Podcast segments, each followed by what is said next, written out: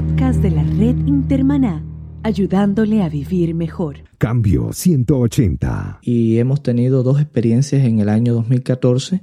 Recibimos en el mes de mayo cerca de 40 pastores de distintas denominaciones en, Ecuador y eh, ofrecimos durante tres días talleres de capacitación en ocho provincias de Cuba simultáneamente. Cambio 180. ¿Cómo mantenerse relevante en un mundo diferente? Hola, ¿qué tal? Aquí Melvin Rivera Velázquez. En Cuba se han distribuido dos millones de Biblias en varias décadas. En los próximos tres años se planifica distribuir un millón de Biblias. Conozca lo que Dios está haciendo con su iglesia y su palabra en Cuba.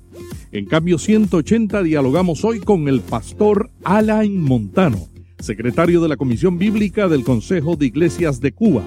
En este podcast conversamos sobre la situación de las casas culto, los retos para formar pastores, cómo realizan la distribución de las Biblias, por qué todavía tienen necesidad de escrituras y cómo las iglesias de Ecuador, convocadas por las Sociedades Bíblicas Unidas, están apoyando a las iglesias cubanas. Esta edición de Cambio 180 es auspiciada por cristianos.com. Cambio 180. Bueno, Melvin, la Comisión Bíblica del Consejo de Iglesias sirve a más de 60 denominaciones diferentes en, en Cuba. En estos esfuerzos conjuntos de servicio y de proveer la palabra y escrituras a las diferentes líneas confesionales, tenemos incluida también la Iglesia Católica, a la Iglesia Ortodoxa Griega y a la Iglesia Ortodoxa Rusa. ¿Cuáles son las iglesias más grandes en Cuba? ¿Qué denominaciones? Bueno, las denominaciones más grandes en Cuba, estamos hablando de las asambleas de Dios, que tiene más de 120 mil miembros, la iglesia Convención Bautista Oriental, la iglesia Convención Bautista Occidental, la iglesia Metodista y la iglesia Adventista. También hay otras iglesias pentecostales que tienen una membresía considerable como es la Iglesia Cristiana Pentecostal, entre otras. ¿Hay algún cálculo de cuántos evangélicos hay en Cuba? Bueno, es difícil responder esa mm. pregunta en términos de estadística, mm. porque tenemos una población muy movediza y también con la creación de las casas cultos y las células de oración es muy difícil determinar estadísticas exactas. Pero en independencia de nuestra experiencia de trabajo y contactos con diferentes presidentes de obra, calculamos eh, aproximadamente un millón de cristianos evangélicos. Un millón. en un país de 12 millones. 11 millones, 11 millones. De, habitantes. Y cuéntanos sobre las casas culto, ese fenómeno. ¿Cómo fue que nació y cuál es la situación? ¿Cómo están ahora? Bueno, ese fenómeno surge debido a la apertura de el gobierno hacia la creación y construcción de nuevos templos, considerando que en ese momento muchas iglesias y denominaciones en Cuba no contaban con los recursos necesarios para la construcción de nuevos templos y los lugares apropiados para ello. Así que surge una modificación o una variante, en vez de construir iglesias que eh, crearan casas, cultos o células de oración. Esa recomendación fue del gobierno, ¿Ah, no fue una iniciativa que surgió de, las iglesias. Al principio las iglesias reaccionaron con una cierta incomodidad porque la iglesia cubana siempre ha estado acostumbrado a pensar en construcción de, nuevos templos. Cuba y buenos y, grandes templos todavía. Y grandes templos, claro. Y bueno, pues así surgen las casas cultos y las células de oración como una solución temporal al tema constructivo. Pero eso tuvo algún impacto en el crecimiento de la iglesia en los últimos años. Por supuesto. Lo que al principio fue una noticia, una sugerencia incómoda, se convirtió después en una manera de evangelización y de crecimiento de las iglesias que la iglesia cubana nunca había experimentado. Casas, cultos y células de oración por doquier. Mm, es decir, en Cuba hay una experiencia que hay casas, cultos y células de oración en un edificio con quinto piso. Mm. Y eso es algo muy raro y muy extraño. Y los vecinos no protestan. Bueno, yo tuve una experiencia en Santiago de Cuba, mm. en un quinto piso de un edificio ruso, mm. donde las salas son muy pequeñas. La sala es muy pequeña y donde fuimos invitados con profesores de las Sociedades Bíblicas Unidas. Cuando entramos allí no podíamos creer que tanta gente cupieran en un espacio tan reducido y tan pequeño. Y mi el que quiera adorar a Dios. No, no, no, es increíble. Busca la manera. Pero esta casa culto tenía una particularidad. Mm. era pentecostal, tenía dos bafles grandes, mm. un piano, una guitarra eléctrica y mm. cuatro o cinco hermanas con pandereta. En un cuartito pequeño. En un cuartito pequeño. La primera pregunta fue al pastor, ¿seguro que no vamos a tener problemas aquí? Y me dijo, no, no, tranquilo, aquí vamos a adorar a Dios esta noche.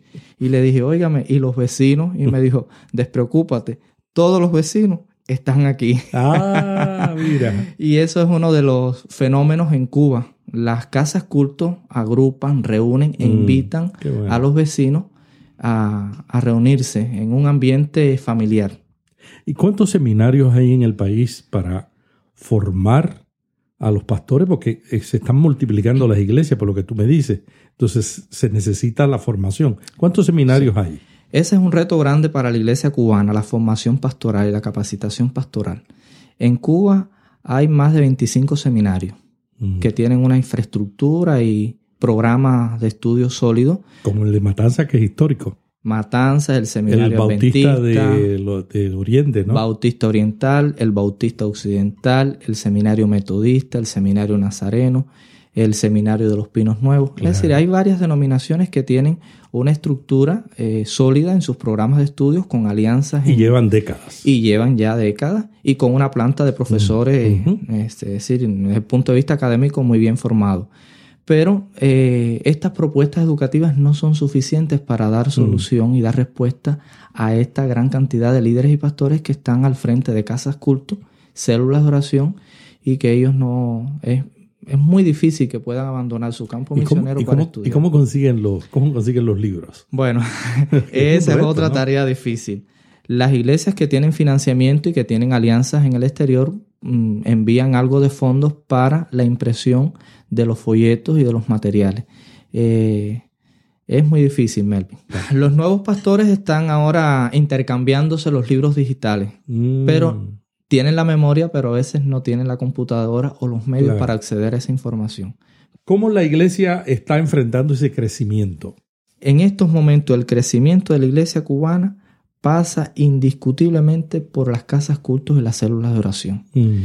Y, y, bueno, pues es un desafío, es una gran bendición que la iglesia cubana está experimentando con muchas dificultades económicas, pero con un gran deseo de evangelizar y de compartir la buena noticia con, con personas de distintos estratos sociales y también de distintas procedencias ideológicas. ¿Desde qué año está la Comisión Bíblica? Recuérdame porque yo estuve al, al, principio, me he mantenido trabajando con Cuba por décadas pero no me recuerdo porque yo creo que se creó antes de yo llegar a Cuba. Mi primer viaje fue en el, en el 90. Yo estoy seguro que fue antes. Sí, ya en el año 83 ya mm. la Comisión Bíblica estaba formada. Fueron presidentes de obras que se reunieron y, conformaron la Junta de la Comisión Bíblica para dialogar con el gobierno y también dialogar con las sociedades bíblicas y poder abastecer a la iglesia cubana en un momento difícil y complejo. Pero ya en el año 83-84 ya la Comisión Bíblica comenzó a Tú eres un niño, presidente. Sí.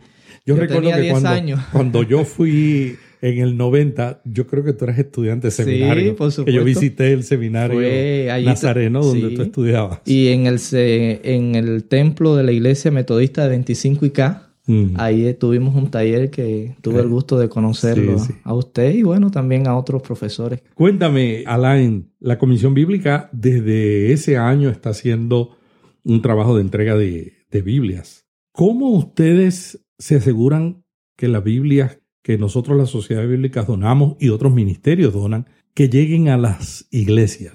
Sí, ese fue, ha sido un punto eh, vital en el trabajo de la Comisión Bíblica y es garantizar y velar que todas las, que todas las iglesias reciban Biblias y escrituras de forma equitativa y proporcional. Mm. Es decir, al recibir un envío mm, de Biblias, nosotros presentamos a la Junta de la Comisión Bíblica una propuesta de distribución. En estos momentos la Junta está formada por ocho miembros, tres eh, expresidentes y presidentes de iglesias que son miembros del Consejo de Iglesia y tres no miembros del Consejo de Iglesia. O sea que las denominaciones que no son miembros del Consejo de Iglesia participan en la Comisión Bíblica y de cierta manera son el gobierno de la Comisión Bíblica. Sí, y reciben también Y reciben eh, Biblias. Y escrituras mm, Mm. sin exclusión. El próximo es enviar un correo electrónico a quien los presidentes que tienen correo electrónico o llamadas telefónicas informándoles que pueden pasar por nuestras oficinas y nuestros almacenes y retirar las Biblias propuestas. Mm. Y estos presidentes a su vez hacen la distribución a nivel nacional. O sea que ustedes le entregan a los directores de las denominaciones, a los presidentes de las denominaciones, y ellos a su vez son los que hacen la distribución a sus iglesias. Sí. Hay que considerar que en cada distribución o entrega no estamos distribuyendo un solo tipo de Biblia. Claro. Estamos sirviendo a más de seis o siete públicos diferentes. ¿Qué proyectos están haciendo en Cuba en estos últimos 12 meses? Tenemos eh, proyectos con la Iglesia Católica, mm, provisión de escrituras a la Iglesia Católica, que son 11 diócesis en Cuba. También tenemos proyectos de lectionauta y proyectos de lección divina, leccionautas para jóvenes católicos y lección divina para el clero y religioso. Para algunos evangélicos que no conocen la estrategia de Lección Divina, es una metodología desarrollada hace siglos para enseñar la Biblia a los católicos. La metodología que usamos en la iglesia evangélica y esa metodología de Lección Divina es la misma. Es mirar el texto, reflexionar en el contexto y ver, estoy resumiéndola, cómo se aplica a nuestra vida. Entonces ustedes utilizan, dan talleres de Lección Divina, los que participan le llaman leccionautas o trabajan con la Iglesia Católica. Y a las demás denominaciones no católicas, los otros grupos, como Sí, tenemos proyectos con jóvenes, escrituras para jóvenes, para niños. Tenemos los talleres de ciencias ¿qué bíblicas. porcentaje de Cuba son jóvenes?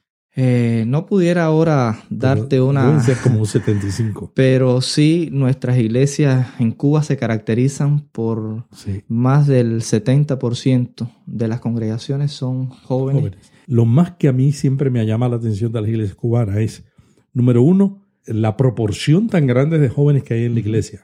Efectivamente. Y lo segundo que me llama la atención es el nivel profesional de esos jóvenes. O sea, en el coro, el que dirige el coro, de repente yo me la acercaba y le decía, ah, sí, mira, y tú llevas mucho tiempo. Y dice, no, yo tengo un- una maestría en música, un doctorado sí, en música. Y por eso los grupos de las iglesias suenan bien. No quiere decir que en América Latina tampoco no suenen bien. Suenan bien en América Latina, pero los de Cuba tienen una No, tienen es- un toquecito único. Es la mezcla de la música cubana. Y luego el cubano, óyeme, que le gusta la música. En vez de cantarle nana, le cantan guaguancó y, y música y salsa. guaracha y- de salsa cuando nace. y un buen son. Sí, sí. Pero se ha incorporado mucho de la música cubana y de la música tradicional cubana a la liturgia de, bueno. de las iglesias. Qué bueno. Que eso ha sido uno de los logros en los últimos 15 o 20 años, ¿no? Que la iglesia cubana El son respira, montuno. Yo fui, respira yo fui ese- un culto con son montuno, me ámbito, acuerdo. sí. La última vez que estuve allá. Y especialmente en Santiago de Sí. Cuba y Guantánamo se escucha mucho, en Baracoa se escuchan Sí. mucho los ritmos estos. Yo nunca había escuchado un son montuno en un culto de adoración, te lo confieso. y fue una linda, linda experiencia. Ver que la música, toda la manifestación, adorando a Dios. Sí, así mismo. ¿Y qué otros programas tienen? Tenemos proyectos de traducción de la Biblia o textos selectos del Nuevo Testamento a la lengua de señas. Ah, lengua de señas. Yo te iba a preguntar si la estaban traduciendo al cubano, Al cubano. al Eh, lenguaje de señas. Pero sí, ha sido un proyecto muy bien recibido por ¿Y la cómo lo hacen? ¿Lo están haciendo impreso o en video? Eh, lo hacemos en video. En video. En video con traductores cristianos sordos de Ah, distintas mira. denominaciones. Es decir, tenemos un equipo de traducción de seis hermanos de distintas iglesias, incluyendo un traductor de la Iglesia Católica, que ha sido una labor muy, muy beneficiosa en todos los procesos de traducción. Y hace dos años presentamos las dos historias del Nuevo Testamento terminadas en la lengua de- del corazón de esta comunidad sorda que agrupa más de 23 mil personas sordas en Cuba. 23 mil. Y, y tenemos ya traducido el texto del nacimiento de Jesús y la parábola de, del samaritano. Hay mucha diferencia. Yo sé que hay diferencias entre el lenguaje de señas en los diferentes países de América Latina. O sea, una, un, un, lenguaje de señas de Centroamérica no se puede usar en Sudamérica. Hay muchas diferencias de Cuba, el lenguaje de señas con otros países. Se entienden. Entre ellos se entienden, pero hay algunas palabras que son muy típicas de Cuba. Es decir, cada país tiene su propia lengua de señas. ellos desarrollan su propio lenguaje. Cuéntame algún otro proyecto que están desarrollando, además de jóvenes, además de la Iglesia Católica con leccionautas. Tenemos también un proyecto de provisión de escrituras para capellanes ¿Ah, y, cárceles. Eh, ¿Y cómo es la obra en las cárceles de Cuba? Sí, el Consejo de Iglesias tiene un programa de capellanía que agrupa capellanes de todas las denominaciones. Qué bueno. Y en cada provincia se, hay un capellán principal mm. que eh, visita junto con los demás las distintas cárceles, que pueden ser cárceles de mujeres, cárceles de alta seguridad y también campamentos donde están aquellos que por alguna razón cumplen alguna condena eh, menor por violaciones de leyes de tránsito y así. Acá entregamos Biblias adecuadas para este trabajo de capellanía y Nuevos Testamentos y materiales, porciones bíblicas para este tipo de trabajo. ¿Y cuál eh, es la reacción de la gente? ¿Cómo reaccionan a la palabra de Dios los presos cubanos? Sí, yo creo que la, la recepción ha sido buena. Y se trabaja partiendo de una solicitud que hace mm. eh, la persona o el recluso. Mm. Tenemos un trabajo muy sólido en la provincia de Cienfuegos, en la cárcel de Ariza, y tenemos también trabajo en Holguín, en Guantánamo, en Santiago de Cuba, en Pinal del Río. Es decir, que, que ha sido creciente el trabajo, la aceptación, y tenemos congregaciones allí de más de 35, 40 personas reclusas. Y también, bueno, pues la Iglesia Católica tiene un trabajo también de, capellanía. Desde el 1983, la Comisión Bíblica ha estado distribuyendo Biblias a las denominaciones cubanas. ¿Cuántas Biblias han distribuido? Bien, desde el año 83 hasta la fecha hemos distribuido casi dos millones de Biblias. ¿Dos millones? ¿Dos millones de Biblias? Dos millones. Que se han distribuido prácticamente gratuitamente. Gratuitamente. Porque ustedes no las venden. No. Algunas iglesias envían una ofrenda a la comisión bíblica para Ayudar como aporte a la contribución de todos los gastos de desaduanaje y de transportación. Pero ha sido así nuestro trabajo durante más de 30 años. Bendición. Gracias a Dios. Yo recuerdo cuando antes del 90 que había que hacer todo un procedimiento para conseguir permisos. Ahora mismo si una iglesia en cualquier parte de América Latina se te acerca y te dice, hermano, yo quiero bendecir a las iglesias cubanas, yo quiero enviar mil Biblias, ¿tú necesitas ir a pedir permiso al gobierno para entrar las Biblias? Hay un permiso que se solicita a la Aduana General de la República. Porque la Comisión Bíblica es una organización sin fines de lucro, por lo tanto no tiene inscripción en la Cámara de Comercio de Cuba. Claro y eh, sí necesita un permiso especial para que eh, la aduana facilite. pero es una gestión complicada. Pero es una gestión que es una carta, que el permiso demora aproximadamente una semana y media o dos semanas. Y con ese documento ya nosotros procedemos a toda la contratación de transportación, pago de aranceles aeroportuarios. Y lo normal, en lo normal, país. Lo normal pero no hay eh, mayores complicaciones. internalizar un cargamento. Hasta ahora no hemos tenido. Nunca te han dicho que no. Nunca hemos tenido ninguna dificultad por parte de, del gobierno. Son dos millones de Biblias. Y estamos hablando de dos millones de Biblias, pero no hemos tenido ninguna dificultad. Y con todas estas Biblias, o sea, uno diría, bueno, Cuba tiene 11 millones de habitantes, hay un millón que son evangélicos, hay una gran cantidad que son católicos. Todavía hay necesidad de Biblia. Sí, eh, algo interesante. Algunos donantes prefieren enviar Biblias en formato económico a mm. Cuba, pensando más en la mm. cantidad que en la calidad. Mm. Las Biblias en formato económico tienen una duración muy limitada, considerando los altos niveles de humedad que tenemos en Cuba y también el uso continuo. En Cuba no hay acceso inmediato a las nuevas tecnologías. La era digital todavía está en proceso de, expansión. Y por lo tanto, una Biblia en Cuba sufre de un rápido deterioro por el continuo claro. uso. Así el, que una... el- el sol, la temperatura. No, y es la Biblia de se la despega, familia. Claro. Una Biblia, una persona recibe una Biblia y esa Biblia no es para esa persona exclusivamente. Es la. Biblia que al llegar a su casa siente curiosidad el primo, la abuelita, el hermano. Y es una Biblia que recurren todos los miembros del, del seno familiar. Y eso contribuye a que la Biblia tenga un uso continuo y que su deterioro. Y claro, y si las con- iglesias se están duplicando, está creciendo la iglesia. Tenemos dos, dos públicos. Mm, El que está asistiendo a la iglesia, que la necesita, mm. porque llega nuevo y se convierte, o porque la necesita en carácter de reposición, pero tenemos otro público, que es aquel que no viene a la iglesia, pero se acerca al pastor y le dice, pastor, usted tiene una Biblia, y no, no va a la iglesia, pero sí quiere tener una Biblia. Yo recuerdo una vez que logramos un acuerdo con la- las librerías del Estado para que vendieran la Biblia, pero ahora mismo no se está vendiendo. ¿no? No. Eh, O sea que el único sitio de conseguir sí, Biblia es sí, efectivamente. que haya una donación a una iglesia directa o que haya una donación eh, a través de ustedes, través. que ustedes ya tienen una, un reconocimiento oficial que les permite acelerar la entrada de Biblia. Sí, a Cuba. Cada año recibíamos una solicitud de la Cámara del Libro y del Instituto. Cubano del Libro Y para la Feria del suministrar, Libro, que es famosísima. para suministrar Biblias a toda la red de bibliotecas nacionales. Mm.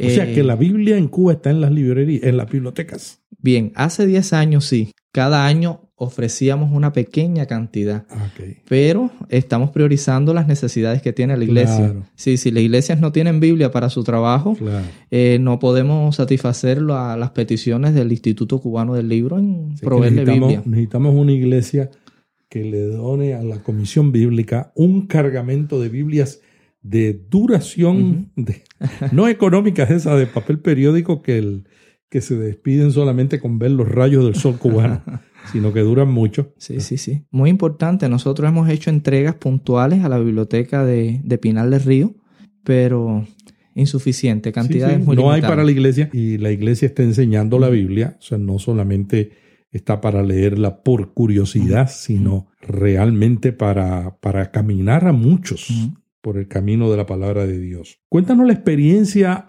con los proyectos que ustedes están haciendo para resolver esa alta demanda de Biblias en Cuba. ¿Qué están haciendo? Bueno, para ello hemos presentado a las Sociedades Bíblicas Unidas el proyecto Un Millón de Biblias para Cuba. Lo recuerdo que lo discutimos en Kenia Así hace mismo dos años. Cuéntame dónde estamos. Bueno, eh, ese fue un proyecto eh, que nació. Yo pienso que también es la, la respuesta a la oración de muchos Claro. cristianos en Cuba Sí. y fuera de Cuba. De manera que la Biblia sea cada vez más visible, que sea más abundante en, en las iglesias y fuera de la iglesia y más accesible. Y en Kenya, pues estábamos presentando solamente cuatro proyectos. Entre los cuatro proyectos no llegábamos a 35 mil Biblias. Mm. Hicimos una pausa y especialmente las sociedades bíblicas de Noruega dijo, hay que crear una especie de confederación de sociedades bíblicas donantes para ayudar a la iglesia cubana a desarrollar su misión. Mm. Si con 35 mil o 40 mil Biblias no es suficiente. No es suficiente. Y recibimos con alegría esa propuesta que fue modificada y así nació el proyecto Un Millón de Biblias. Hay que estar claro que un millón de Biblias no va a ser suficiente, Claro, pero es un punto de partida. pero es un punto de partida. Como proyecto piloto, ¿Cuántos años? planeando para, para tres años Mm. y pienso que vamos a demorar dos años más adicionales. Lo importante es que sin el proyecto hubieran tenido 35 mil Biblias. Ahora tienen un motivo de oración, tienen iglesias en todo el mundo, porque las sociedades bíblicas no tienen el dinero. Las sociedades bíblicas van a la iglesia y la iglesia son las que contribuyen a que un millón de personas en Cuba tengan, tengan acceso a la palabra de Dios. Y ahora mismo, ¿cómo va avanzando el proyecto? Primer- las primeras Biblias las recibimos en el año 2013 Mm. y 2014 y estamos ah, cercanos a un 25% del cumplimiento de este proyecto. O sea, 250 mil Biblias. Sí. Y las sociedades bíblicas donantes han respondido muy Mm. favorablemente, con una alta identificación y compromiso. Y este compromiso mm, va en forma creciente, incorporándose otras que se están animando también a colaborar. Una cosa que a mí siempre me llama la atención es que a veces las iglesias latinoamericanas creen que el trabajo misionero de apoyar a otro país, como Cuba, en este caso las iglesias de Cuba, solamente es una responsabilidad de los países ricos, los noruegos, los europeos, los americanos. ¿Ustedes han experimentado algo diferente con algún país de América Latina? Sí, no siempre son los muchos recursos lo que hacen la diferencia y Mm. que trabajan, aunque es importante. Hemos recibido la, la ayuda y la colaboración de las Sociedades Bíblicas de Ecuador, que es una sociedad bíblica pequeña comparada con, con otras en el mundo y con una modalidad de distribución de Biblias, pero también de capacitación. Es un esfuerzo misionero de las iglesias ecuatorianas a través de las sociedades bíblicas de Ecuador y hemos tenido dos experiencias en el año 2014. Recibimos en el mes de mayo cerca de 40 pastores de distintas denominaciones en, en Ecuador y eh, ofrecimos durante tres días talleres de capacitación en ocho provincias de Cuba simultáneamente. O sea, que los pastores de Ecuador fueron a Cuba y dijeron, aquí estamos, hermanos, vamos a servir, vamos a trabajar juntos capacitando. Así mismo. Y fue una experiencia Wow. muy linda. Ese es el proyecto, ¿cómo se llama el proyecto El de la Sociedad Bíblica de se Ecuador? llama La Biblia cambia vidas Sí. en Cuba. Excelente proyecto del pastor Freddy Guerrero, que dirige la Sociedad Bíblica de Ecuador y la Junta y su equipo de trabajo. No estamos hablando, Ecuador no es un país eh, millonario, No, no. es un país que se identifica en todo con, con la iglesia, ¿no? Y los fondos salieron de las propias ofrendas de las Qué iglesias. lindo. Y también una contribución adicional a este proyecto es que aparte de las Biblias había contac- contacto e intercambio con los pastores de Ecuador, Qué bueno. con los pastores de Cuba. Así que en cada provincia habían reunidos más de, más de 100 pastores de distintas denominaciones, más de 25, 30 denominaciones. En el caso de Santa Clara tuvimos casi 200 pastores de más de 30 denominaciones diferentes. Y ese intercambio fue muy favorable porque ayuda y alienta a los pastores cubanos, pero también a los pastores ecuatorianos una nueva dimensión de hacer misión, las experiencias de las casas cultos, células de oración, todo este trabajo misionero. Lo que está pasando en Cuba es maravilloso y nosotros tendríamos horas y horas para seguir hablando sobre esto, pero yo quisiera terminar la entrevista eh, pidiendo que nos cuente sobre un proyecto que hubo el año pasado al cual yo asistí, que fue un- una exhibición de la Biblia en la Catedral de La Habana. Tenían 15 vitrinas con 70 objetos culturales, arqueológicos, históricos sobre la Biblia. ¿Cuál fue la reacción del pueblo cubano? Eso fue hace 12 meses en La Habana. Yo estuve en la, en la inauguración y salí impresionado. y yo vi, eh, he ido tantas veces a Cuba y siempre llego emocionado, pero ese viaje llegué más emocionado. Porque ver cantantes profesionales cantar las canciones como La Vía Dolorosa con una emoción frente a la Catedral de La Habana, en una fila están los funcionarios del Partido Comunista de Asuntos Religiosos, a nuestro otro lado están los pastores, al otro lado está el cardenal, los obispos y los sacerdotes. Es una experiencia que uno dice, esto es algo único. Y luego entre las vitrinas, uh, yo recuerdo que una de las vitrinas era de la Reforma Protestante en la Catedral de Habana. ¿Qué pasó después? ¿Cuánta gente fue? ¿Qué pasó? ¿Y cuál fue la reacción del pueblo cubano ante esa manifestación de colaboración entre católicos y evangélicos? Porque lo interesante, la exhibición la donó, la trajo un pentecostal que está fundando el Museo de la Biblia en Washington. O sea, los cubanos ya tuvieron un anticipo de lo que van a ver en el, en el Mall de Washington, en el museo que se va a abrir en unos años, porque esa exhibición es parte Mm, de, mm. del Museo de la Biblia que se está abriendo en Washington. ¿Qué pasó después? ¿Qué, ¿Cuál fue la reacción de la gente? Bueno, eh, quiero comentarte que al principio este proyecto arrojó mucha preocupación Mm, por el equipo de coordinación, mm. porque mezclar evangélicos y católicos en un un sancocho. proyecto de trabajo eh, Nosotros en- trabajamos todos los días, pero hay gente que no está acostumbrada. en un escenario Claro. como es la Catedral de La Habana. Eso fue preocupante porque no sabíamos cómo iba a reaccionar ni el público católico Ni el ni el público evangélico. bueno, para sorpresa nuestra, los guías que participaron en todo el, el recorrido que duraba 45 minutos, fue conformado por católicos y protestantes evangélicos de más de 15 denominaciones diferentes. Ellos eran los que iban Sí, de sí. guía. Los guías estaban mezclados los católicos los y los evangélicos. evangélicos. Wow. Y del público evangélico, los guías, que eran 25, habían 16 denominaciones diferentes. Wow. Así que, que eso fue una contribución a las relaciones interconfesionales. De hecho, desde esa experiencia marcó un hito completamente nuevo entre las relaciones iglesia católica y iglesias evangélicas. Y cada uno mantuvo su manera de pensar, su manera le- litúrgica. O sea, uno puede trabajar alrededor de la Biblia sin perder la identidad. No, Fue interesante porque eh, habían objetos que están muy cercanos a todo el desarrollo de- de la- del catolicismo, pero también habían objetos muy Claro. cercanos al mundo protestante y evangélico. Y eh, fue muy interesante escuchar a los guías cómo daban una explicación tan respetuosa de cada uno de Qué esos bueno. objetos. Qué bueno. Sí, que eso fue para nosotros un indicador, mm, un gran y muy buen indicador de esas relaciones de respeto. Eh, La Biblia une. La Biblia une.